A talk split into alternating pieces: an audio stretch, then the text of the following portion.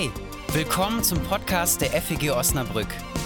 Vielleicht inspiriert er dich, um über dich, Gott und die Welt nachzudenken. Viel Spaß!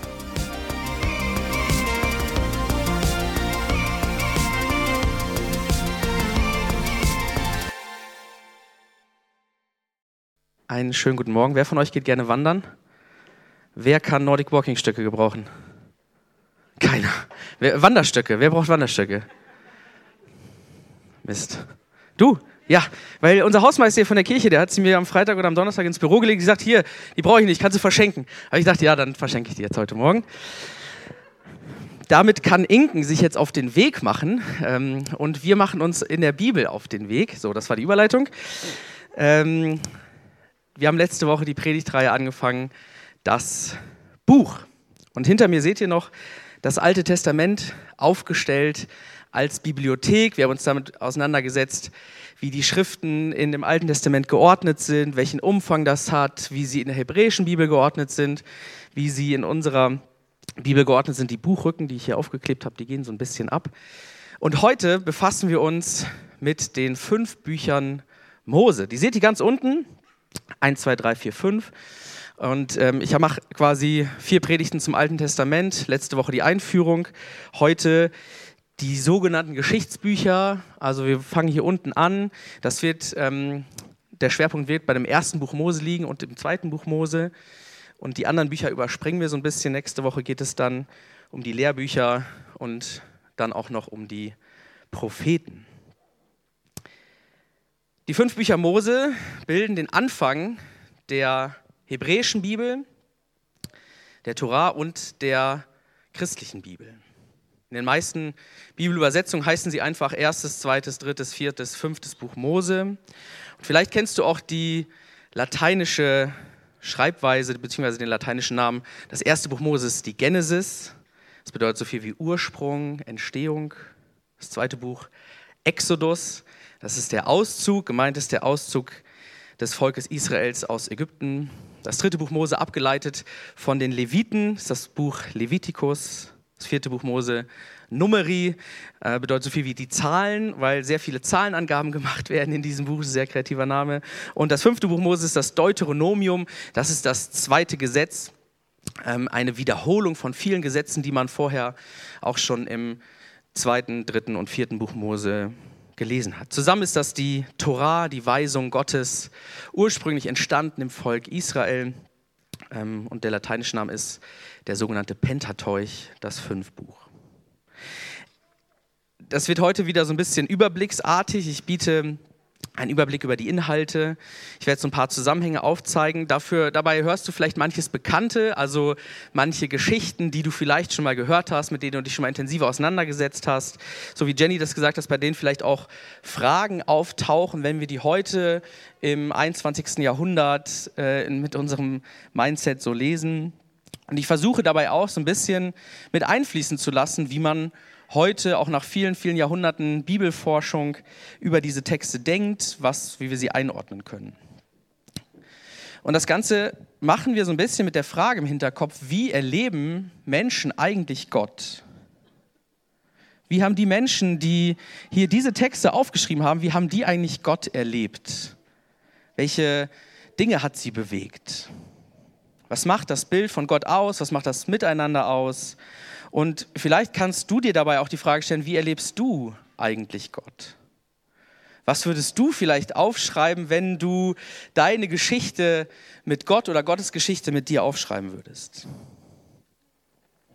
Das erste Buch Mose lässt sich grob in drei Abschnitte, zwei oder drei Abschnitte unterteilen. Das, der erste Abschnitt ist die sogenannte Urgeschichte, das sind die Kapitel 1 bis 11. Also Schöpfungstexte, Noah und so weiter, da komme ich gleich zu.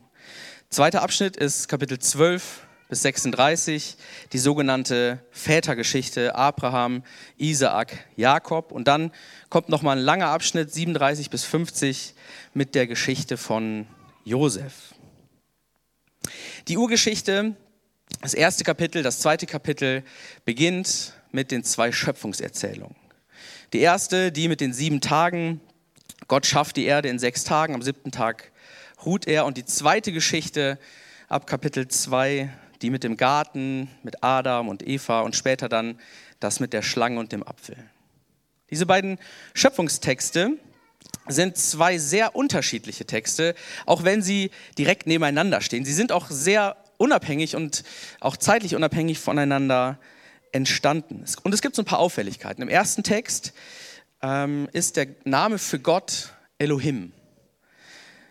Elohim ist eine Götterbezeichnung, das ist schon der Plural, die Mehrzahl. Äh, El ist eigentlich die Einzahl. Das ist eine sehr allgemeine Gottessprache. So konnten auch andere Völker über Gott sprechen. In dem zweiten Text, der mit Adam und Eva, da wird von Yahweh gesprochen. Das ist der Gott des Volkes Israels. Diese Geschichte stammt aus einer Zeit, wo sich schon diese Identität in dem Volk gebildet hat. Irgendwann kommt ja die Geschichte, wo sich Gott Mose am Dornbusch, im brennenden Dornbusch offenbart und, und äh, Mose fragt, was soll ich dem Volk denn sagen, wer du bist? Und er sagt, ich bin der, der ich sein werde, ich bin Yahweh. Und mit, dieser, mit diesem Namen redet auch schon der zweite Schöpfungstext. Der erste Text ist sehr klar geordnet, es gibt eine sehr poetische Struktur, eine sehr klare Struktur, Wiederholungen. Und der zweite Text ist mehr eine Erzählung, fast aufgebaut wie ein Roman mit spannenden Inhalten, mit einer Entwicklung in dieser Geschichte. In dem ersten Text wird sehr abstrakt von Gott gesprochen und bei dem zweiten Text geht Gott durch den Garten. Das ist eine sehr menschliche Idee davon, wie Gott ist, äh, eine Art menschliche Figur, die daherflanieren kann und sich mit den Menschen unterhalten kann. Mit den beiden Schöpfungstexten wird von Anfang an im Alten Testament deutlich, dass das Alte Testament sehr komplementäre, sich ergänzende Stoffe direkt nebeneinander stellen kann, die auch sehr unterschiedliche Aspekte des Gottesbildes beleuchten, der Frömmigkeit beleuchten. An manchen Stellen widersprechen sich diese Texte sogar. Also in dem ersten Text schafft Gott den Menschen ganz zum Schluss als letzten Schöpfungsakt und im zweiten Text setzt er den Menschen direkt am Anfang in den Garten und danach werden Bäume und Früchte und so weiter, Pflanzen und Tiere geschaffen. Für das hebräische Denken ist das kein Problem. Das hebräische, die hebräischen Menschen, die können eine Sache aus sehr unterschiedlichen Perspektiven beleuchten und sich fragen, was denkst du über diese Sache? Und wir werfen unsere Erkenntnisse zusammen und zusammen entsteht ein großes, buntes Mosaik, das uns etwas über Gott zeigt. Es sind unterschiedliche Perspektiven, unterschiedliche Erkenntnisse. Und mit diesem Gedanken lese ich das Alte Testament. Hier schreiben Menschen ihre unterschiedlichen Erfahrungen mit Gott auf, die auch manchmal ganz anders sind und so unterschiedlich sein können. Wenn wir aufschreiben würden, wie wir über Gott denken, was wir erfahren haben, dann sind da vielleicht auch Aspekte dabei, die sich ergänzen, die sich aber vielleicht manchmal sogar widersprechen können. Es geht dann weiter mit der Erzählung vom Sündenfall, Adam und Eva, die Schlange, der Apfel und dann Kapitel 4, Kain und Abel, die Söhne von Adam und Eva, der Brudermord, also es dauert nicht lange in der Bibel und es findet schon direkt ein Mord statt. Die Schattenseiten des Menschseins werden nicht verschwiegen. Dann kommt ein sogenanntes Geschlechtsregister von Adam bis Noah, also äh, ein Abstammungsregister, wer wen gezeugt hat, wer mit wem verwandt ist. Und dann eine verrückte Geschichte, das müsst ihr mal lesen, über äh, Göttersöhne, die mit den schönsten Töchtern der Menschen äh, Ehen eingehen. Und aus diesen Ehen, heißt es dann, sind die sogenannten Riesen entstanden. Also eine Fabel, eine sehr märchenhafte Geschichte, wo man sich fragt, ja, die würde ich jetzt sonntags morgens für die Predigt nicht auswählen. Aber interessant, dass dieser Text da drin steckt. Dann Sintflut, Noah und die Arche. Und auch hier merkt man, wenn man das liest, da sind unterschiedliche Texte ineinander gewebt worden.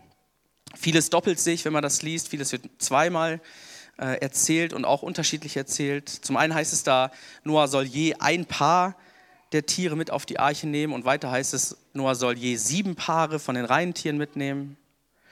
Und hier entdeckt man auch, dass dieser Text sich entwickelt hat.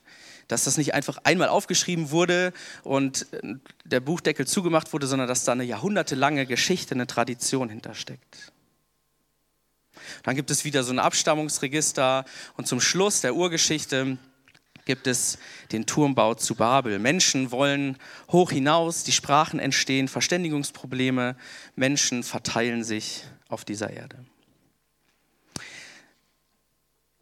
Das Faszinierende an diesen Geschichten in der Urgeschichte ist, dass sie für die Menschen damals und wenn man vielleicht sich ein bisschen eingräbt, auch für uns einen ganz lebensnahen Charakter haben. Es gibt eine Ordnung in unserer Schöpfung. Gott hat das gut geordnet. Das wird am Anfang deutlich. Und diese Ordnung wird nicht einfach dem Zufall überlassen, sondern dankbar dem Schöpfer zugeordnet. Aber diese Ordnung ist von Anfang an auch gefährdet, auch durch uns Menschen. Menschen sind wunderbar gemacht, sie, es war sehr gut, sie sind füreinander geschaffen, sie können gestalten, haben einen wunderbaren Lebensraum, haben ihre Aufgaben, aber sind auch zum Mord fähig. Sie sind neidisch, sie bringen sich gegenseitig um. Die Urgeschichte ist voll von diesem Muster. Der Mensch ist fantastisch und hat gleichzeitig seine Schattenseiten. Ich finde das lebensnah, gar nicht so pessimistisch. Das prägt das jüdische und auch das christliche Menschenbild. Denn diese Geschichten sind im wahrsten Sinne des Wortes Urgeschichten. Das sind Geschichten über dich und über mich. Schon damals war die Frage nicht, wie sind die Dinge im Laufe der Jahrhunderte oder sogar Jahrtausende entstanden, sondern warum ist es jetzt so, wie es ist? Wie erklären wir, also die Menschen damals, die Wirklichkeit, wie sie jetzt ist, wie wir sie wahrnehmen? Und das immer mit der Frage, mit wie steht Gott eigentlich dazu? Es wird heute auch immer wieder mal um die Frage gehen, wie ist es eigentlich so mit der Historizität, mit der Geschichtlichkeit dieser Texte? Was hat geschichtliche Anhaltspunkte? Was hat man vielleicht herausgefunden, auch durch die Archäologie und so? Ähm, und was ist hauptsächlich literarisches Werk? Was ist dafür da, um es zu erzählen? Auf die Frage eines Kommilitonen an einen Dozenten, ob es Adam und Eva wirklich gab, kam die Antwort, natürlich gab es sie. Tausendfach, millionenfach, milliardenfach bis heute.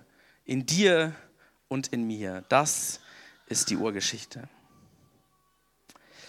Es gab zum Beispiel immer und überall auf der Welt ähm, Sintflutgeschichten. Geschichten von einer großen Flut auf unterschiedlichen Kontinenten, in Südamerika, in Asien, hat man Geschichten gefunden, die einen ähnlichen Ablauf haben oder einen ähnlichen äh, Aspekt erzählen wie die Noah-Geschichte, wie die Sintflutgeschichte aus der Bibel. Man konnte keine weltumspannende Flut oder Spuren einer weltumspannenden Flut entdecken durch die Archäologie, also wo sozusagen seit es Menschen gibt, die ganze Erde mit Wasser bedeckt war. Aber es gab immer wieder Ereignisse, ähm, wo Menschen überflutet wurden, im wahrsten Sinne des Wortes. Und es werden diese Geschichten erzählt, um etwas deutlich zu machen. Menschen haben diese Erfahrung von Überschwemmung gemacht und sich gefragt, warum passiert das eigentlich? Warum kommen Menschen um durch Naturgewalt? Und diese literarische Figur Noah und seine Geschichte, die verraten uns etwas dann über dich und mich, wie Menschen miteinander umgehen und wie Gott uns eine zweite Chance gibt beispielsweise. Es gab auch in der Geschichte große Bauprojekte, wie den Turmbau zu Babel ist erzählt. Projekte, wo Menschen sich versammeln und hoch hinaus wollen. Und es wird dann davon erzählen, wie ist das eigentlich, wenn Menschen das erste Mal nicht mehr als Nomaden durch die Wüste ziehen, sondern plötzlich in Städten leben. Welche Gefahren entstehen dabei eigentlich? Welche äh, Probleme, welche Herausforderungen, wenn wir nicht mehr in kleinen Sippen unterwegs sind, sondern wir plötzlich uns befestigen müssen und unsere Stadt schützen müssen und Krankheiten und Seuchen entstehen können, weil wir nicht mehr einfach durch die Steppe laufen. Und die Turmbaugeschichte verarbeitet das und deutet das auf Gott hin. Letztlich kannst du dir bei diesen Geschichten selber die Frage stellen, wo lebe ich eigentlich gerecht wie Noah? Wo lebe ich ungerecht wie die Menschen, die da umkommen? Wo will ich vielleicht hoch hinaus, habe Ziele und schieße auch manchmal über das Ziel hinaus, wie beim Turnbau? Das sind ganz existenzielle Erfahrungen, die da drin stecken. Und die Urgeschichte bietet uns Ideen und Inspiration von Gott her. Ab dem zwölften Kapitel geht es dann mit Abraham los. Die sogenannte Vätergeschichte Abraham, Isaak, Jakob.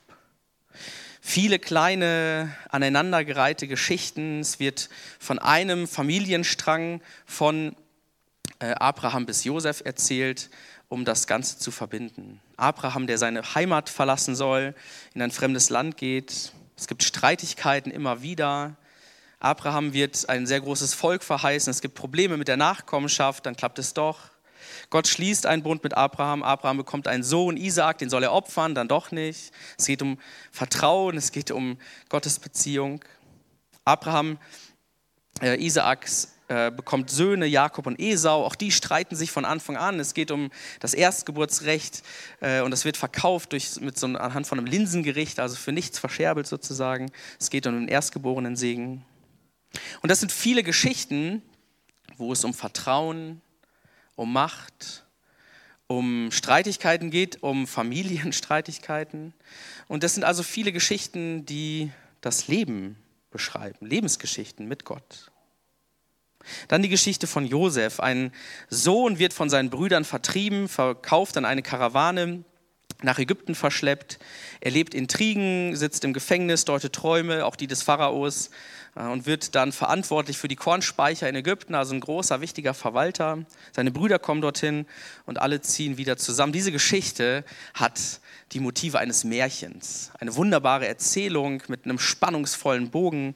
Ähm, diese Geschichte ist sehr, ähm, sehr literarisch intensiv aufgebaut und, und hat eben Motive davon, die wir heute aus unseren Märchen kennen.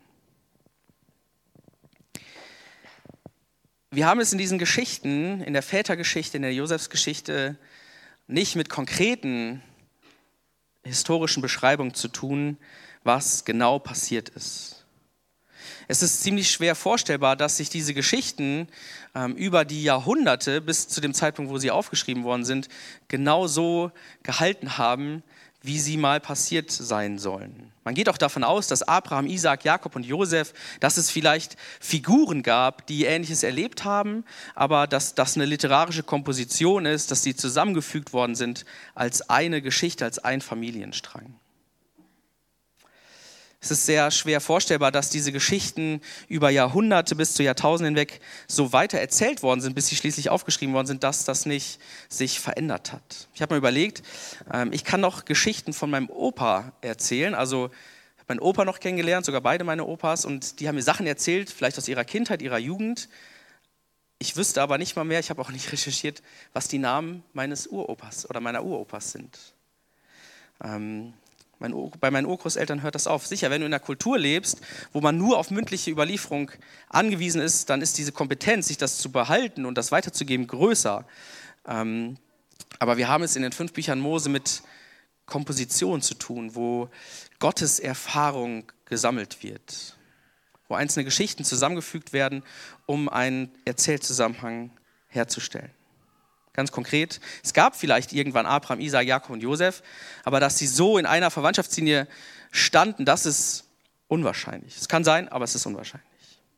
Das ist auch nicht so schlimm, weil in der Forschung, da spricht man von einer sogenannten Äthiologie. Griechisch das Wort Aitia heißt Ursache, Grund. Warum sind die Sachen heute so, wie sie sind?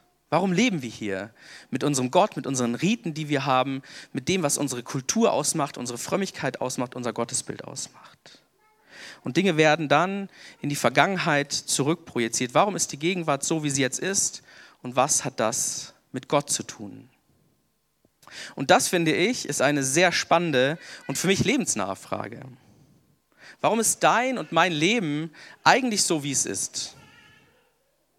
Welche Anteile haben wir in bestimmten Situationen? Wie sind wir geprägt worden?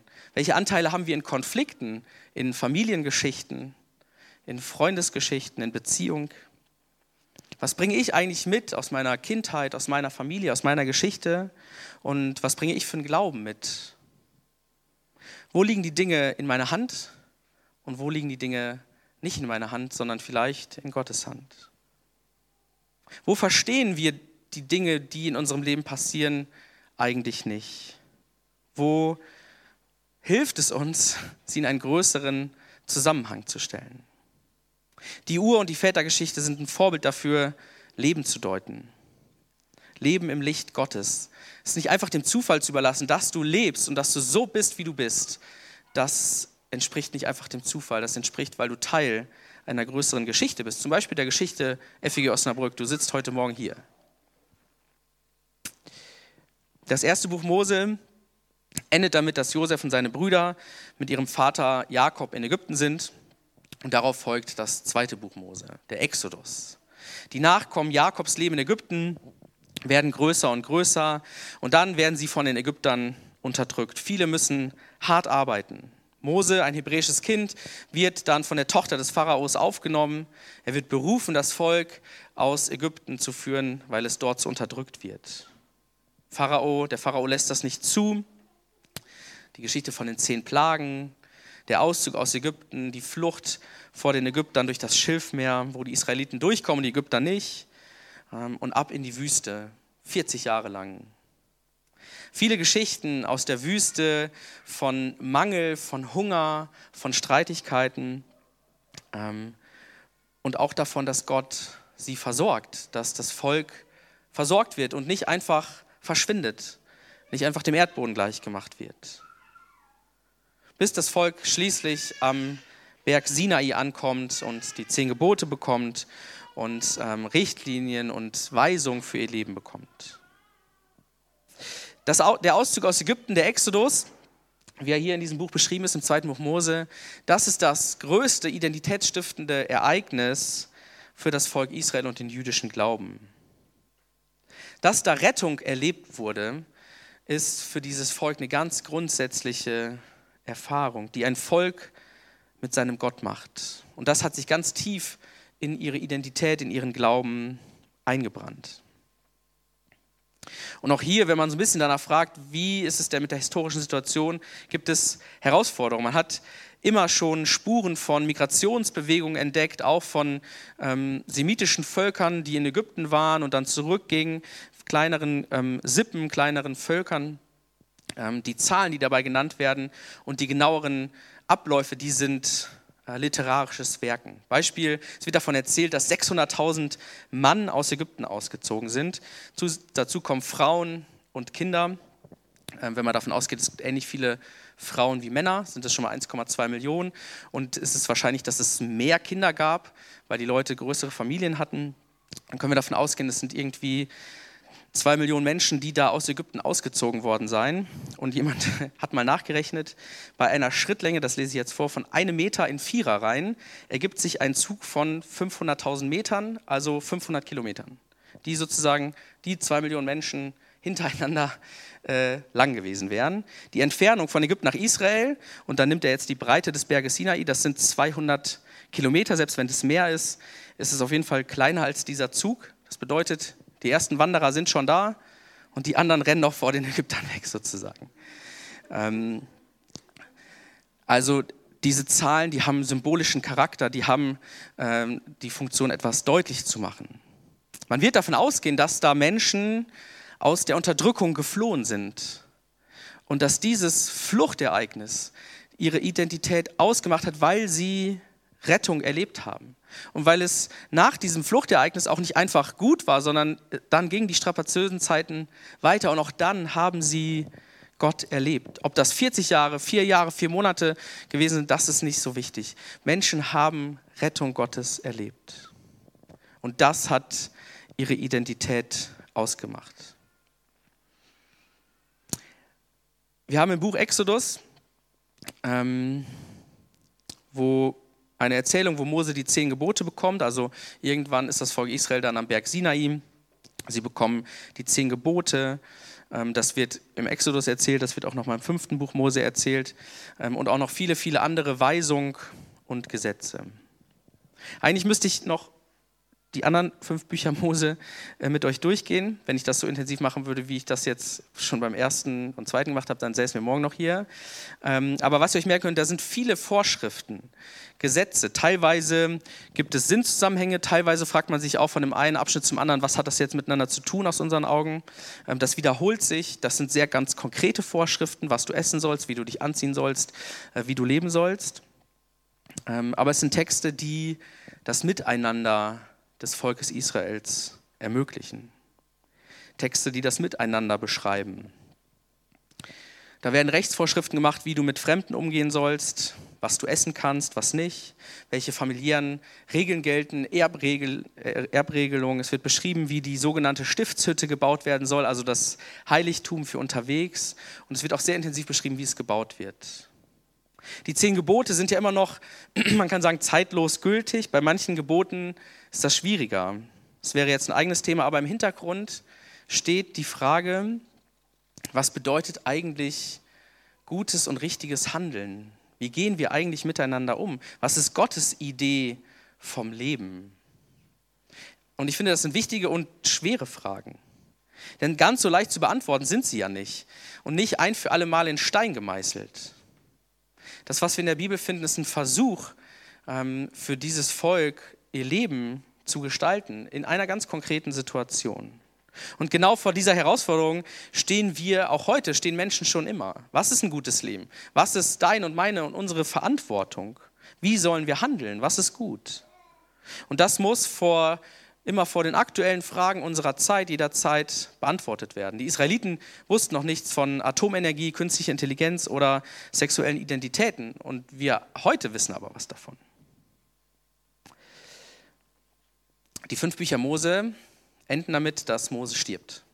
Der, der das Volk Israel aus Ägypten rausbringen soll und der das in das verheißene Land bringen soll, der sieht es nicht mehr, sondern erst sein Nachfolger Josua. Und damit geht es dann hier weiter. Vielleicht hat dich bis jetzt manches irritiert, was ich gesagt habe, weil es anders ist als das, was du bisher gehört hast. Das kann ich gut verstehen. Als ich zum ersten Mal gehört habe, Abraham war vielleicht keine historische Person, so wie es überliefert ist oder wahrscheinlich oder wie auch immer, das war ziemlich krass für mich. Das hat mein Glauben äh, ziemlich umgehauen. Konnte ich gar nicht mit umgehen. Das hat bei mir auch viele Jahre eigentlich gedauert, bis ich ähm, dahin gekommen bin, das auch zu sagen. Vor fünf Jahren hätte ich diese Predigt heute, so wie ich sie jetzt gehalten habe oder halte, nicht gehalten. Ähm, aber ich glaube noch und ich glaube intensiv und gerne und der Glaube packt mich. Und ich möchte schließen mit einem Text aus dem fünften Buch Mose, der ziemlich bekannt ist und auch ziemlich wichtig geworden ist für das Volk Israel. Es ist eine Zusammenfassung des äh, jüdischen oder israelischen Glaubens dieses Volkes ähm, und ein Glaubensbekenntnis. Da heißt es im fünften Buch Mose, Kapitel 26, die Verse 5 bis 9. Mein Vater war ein Aramäer, dem Umkommen nahe, und zog hinab nach Ägypten und war dort ein Fremdling mit wenig Leuten und wurde dort ein großes, starkes und zahlreiches Volk. Aber die Ägypter behandelten uns schlecht und bedrückten uns und legten uns einen harten Dienst auf. Und der Herr erhörte unser Schreien und sah unser Elend, unsere Angst und Not und führte uns aus Ägypten mit mächtiger Hand und ausgestrecktem Arm und mit großem Schrecken durch Zeichen und Wunder und brachte uns an diese Stätte und gab uns dieses Land, darin Milch und Honig fließt. Das ist das sogenannte kleine geschichtliche Credo. Credo bedeutet Glaubensbekenntnis. Eine Zusammenfassung der Heilstaten Gottes, die hier in diesen Büchern beschrieben ist, komprimiert in zehn Sätzen. Dieses Bekenntnis wurde jedes Mal vor dem Opfern der ersten Früchte gesprochen. Und auch interessant ist, welche Elemente hier fehlen. Es ist nicht die Rede von Mose, ähm, der Führer des Exodus aus Ägypten. Es wird auch nicht die Sinai-Offenbarung erwähnt, wo die zehn Gebote ähm, offenbart werden. Es werden nicht die 40 Jahre in der Wüste erwähnt. Alles ist konzentriert auf Gottes Rettungstat. Mit starker Hand und ausgestrecktem Arm und die Gabe des Landes, in dem Milch und Honig fließt, das, was das Volk hier und heute, als es entstanden ist, erlebt. Dieses Glaubensbekenntnis verdichtet all diese Erzählungen und kann ziemlich kurz und knapp über Gottes Heilshandeln sprechen. Ohne viele Details, ohne lange Erzählstränge, ohne bestimmte Namen. Es geht um die Erfahrung, dass Gott in der Geschichte von dem Volk und auch in der eigenen Geschichte da ist. Was wäre dein Glaubensbekenntnis? Wo erkennst du Gott in deiner persönlichen Geschichte? Aus deiner Familie, aus deinem Umfeld, aus der Gemeinde, in der du groß geworden bist, aus der Gemeinde, in der du jetzt bist? Welche Wüstenzeiten gab es in deinem Leben? Was war Ägypten für dich? Welche wichtigen Personen haben dich dabei geprägt? Wer war dein Mose oder dein Abraham? Ich bin mir sicher, wenn jede und jeder von uns mal erzählen würde oder aufschreiben würde, da kämen ziemlich große Sammlungen an spannenden Geschichten vor, wie Gott wie wir Gott erlebt haben, wie Gott in unserem Leben Geschichte schreibt und geschrieben hat, wo wir ihn auch manchmal vermisst haben. Die fünf Bücher Mose, die geben einen Eindruck davon, wie Menschen das vor zwei bis 3.000 Jahren ähm, erlebt haben im Laufe vieler, vieler Jahrhunderte. Eine lebendige Geschichte, denn Gott schreibt sie heute weiter mit dir und mit mir. Amen.